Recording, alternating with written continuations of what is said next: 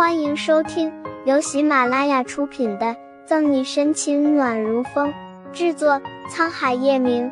欢迎订阅收听。第四百四十七章，的确是他的孩子。此时，宋毅的样子好似一个迷失的孩子，弱小又无助。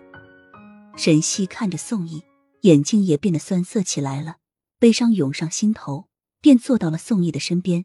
轻轻的抱住了宋毅，小声的说：“宋妈妈没走，她会在天堂看着我们的，所以你不要再颓废下去了。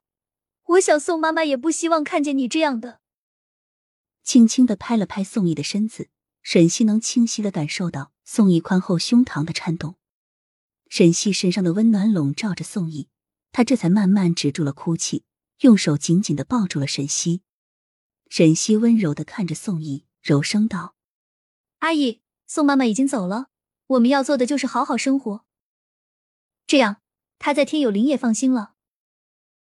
宋毅和沈西抱在一起，此刻的客厅温馨的好似一幅美丽的画一般，这场景却刺痛了一旁苏倩的眼睛。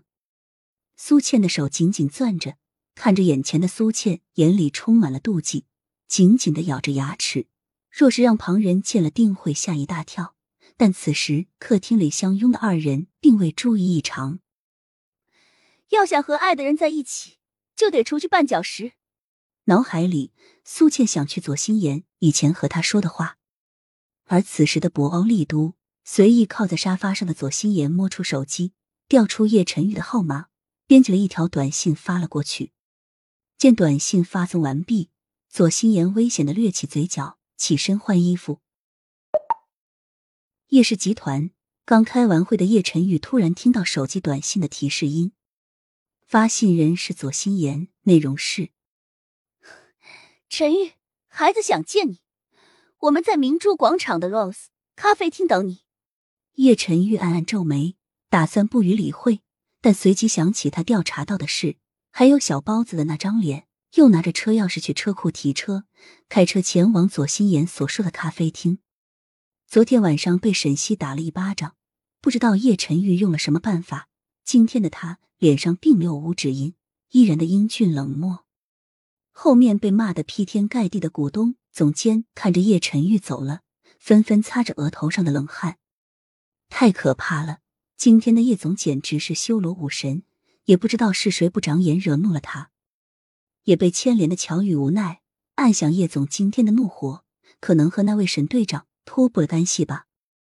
左心言等待良久，终于看见门口的叶晨玉，转眸望着对面眼帘低垂喝咖啡的左心阳，红唇轻启，喃喃自语：“你果然还是来了，看来孩子对你还是很重要的。”见叶晨玉走进来，左心言立刻起身迎接他，一改刚刚的面孔，笑道：“陈玉，你来了。”叶晨玉眉头皱起。